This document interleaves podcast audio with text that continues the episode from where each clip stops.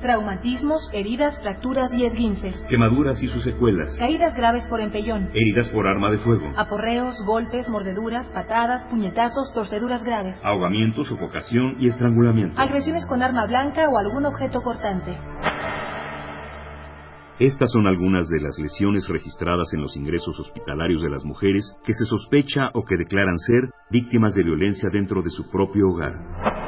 El término violencia de género es una expresión que desde hace apenas algunas décadas comenzó a usarse para tipificar y hacer visible un cierto tipo de agresiones contra las mujeres que representan la manifestación más detestable de la desigualdad de género que priva en nuestra sociedad. Sin embargo, no es un fenómeno reciente, sino una lamentable injusticia y un terrible lastre social que venimos arrastrando desde tiempo atrás. Año de 1913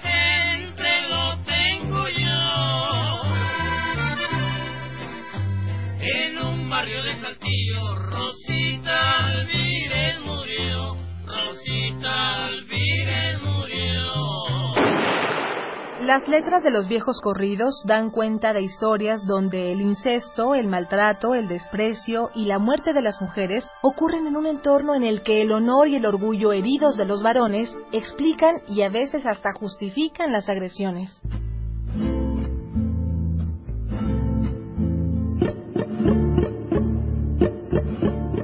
Historias privadas, secretos a voces, víctimas olvidadas, abusos. Abusos. Papacito de mi vida, tu castigo estoy sufriendo. Regálame un vaso de agua, que de sed me estoy muriendo. La violencia contra las mujeres es la manifestación más concreta y grave de la desigualdad y la discriminación por cuestiones de género. Se ejerce en todos los ámbitos, pero la que ocurre dentro del hogar resulta especialmente compleja por la confusión que existe al tratarse de un espacio tradicionalmente catalogado como privado. La violencia en el hogar es la expresión más silenciosa de la violencia de género. Se hace presente en muy diferentes capas de la sociedad, pero las mujeres más pobres y con un menor nivel educativo suelen estar más indefensas defensas frente a ella. Muchas veces no se denuncia, pero cuando se hace, es común que las víctimas se encuentren con impartidores de justicia y con prestadores de servicios médicos y sociales que, sin sensibilidad ni tacto, les ofrecen paliativos absurdos y las dejan perdidas en el desamparo. El tema de la violencia contra las mujeres comenzó a ser colocado a la vista de todos y en la agenda pública en tiempos realmente recientes. Fue en 1997 cuando el Congreso de la Unión aprobó las reformas a nivel federal de los códigos civiles y penales en materia de violencia intrafamiliar y por primera vez en México, la violencia física y psicológica que se ejerce dentro de la familia fue considerada delito por algunos códigos estatales.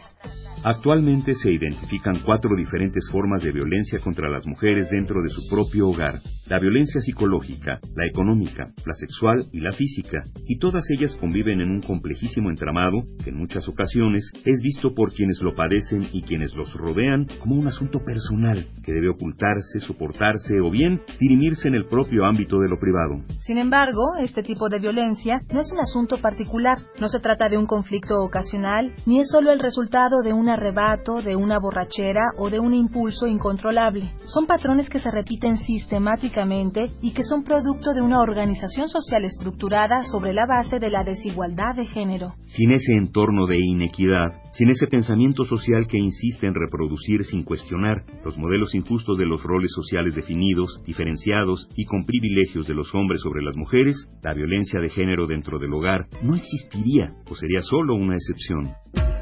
La palabra hogar proviene del latín focaris, que hace referencia al lugar donde se enciende la lumbre para calentarse y cocinar, un lugar que debe ser cálido, grato y protector para todos los que ahí conviven. No podemos permitir que para muchas mujeres su propio entorno familiar se convierta en el sitio más inseguro y peligroso. Por eso la violencia contra las mujeres en general y su silenciosa pero terriblemente perniciosa expresión dentro de las familias tienen un carácter profundamente social y político, y por ello es indispensable construir una estrategia estrategia de atención con perspectiva de género que tenga fuerza y permanencia y que no responda solamente a coyunturas políticas y a metas de corto plazo. Solo sobre esa base podremos construir una sociedad más justa para todas y todos. Igualdad entre mujeres y hombres. Nuestra manera de ser Pumas. Programa Universitario de Estudios de Género, PUEG.